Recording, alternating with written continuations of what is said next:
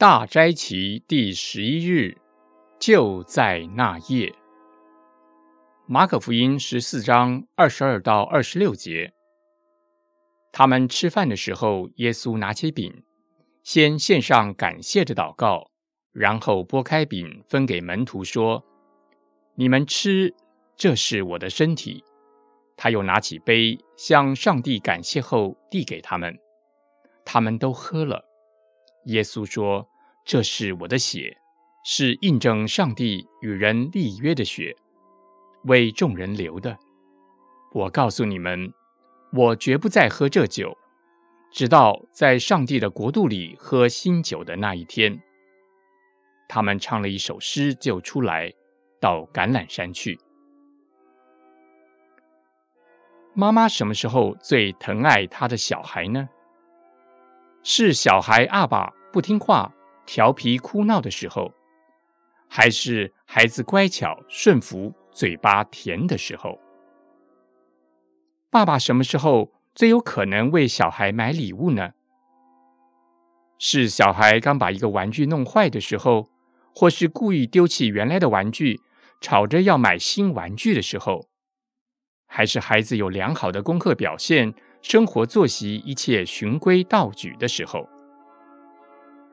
耶稣的爱却是这么超乎想象，在最不可能的时候，他展现他的爱，完全没有理由的爱，不是因为对于我们身上任何一个特质的奖赏，也不是因为对于我们任何一个行为的赞美，他才爱我们。耶稣的爱是没有条件、没有理由的。想到这里，我几乎无法呼吸。耶稣什么时候向我表示他的爱呢？什么时候表示愿意和我们同桌吃饭，共享欢乐的时间？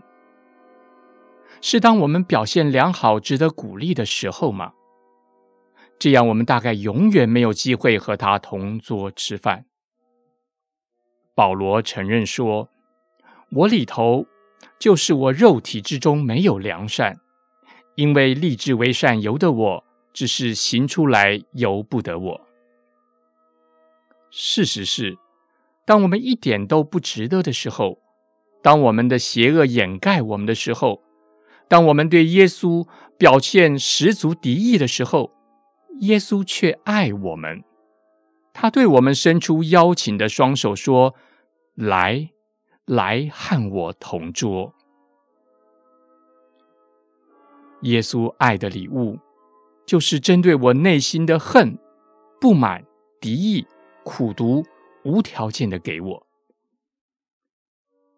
保罗在哥林多前书记着说：“主耶稣被出卖的那一夜，拿起饼。”感谢上帝拨开说：“这是我的身体，是为你们牺牲的。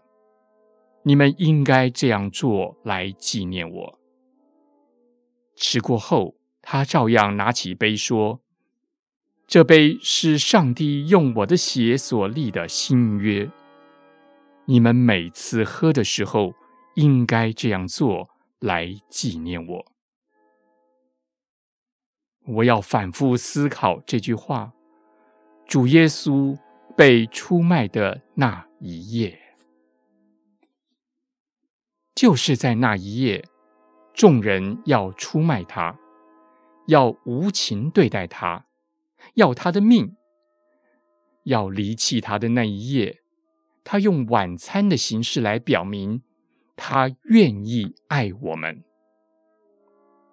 他愿意用他的身体、他的血来爱我们，就是在世人最邪恶的那一夜，耶稣爱世人；就是在我最邪恶的那一夜，我不愿意承认耶稣在我身上主权的那一夜，就是在我咆哮着“耶稣，你走开”的那一夜，耶稣爱我，为我舍命。因我们还软弱的时候，基督就按所定的日期为罪人死，为一人死是少有的，为人人死或者有敢做的，唯有基督在我们还做罪人的时候为我们死，神的爱就在此向我们显明了。就在那一夜，超乎世人想象的爱临到世人，临到我。就在那一夜，他既爱世间属于自己的人，他就爱他们到底。这就是恩典。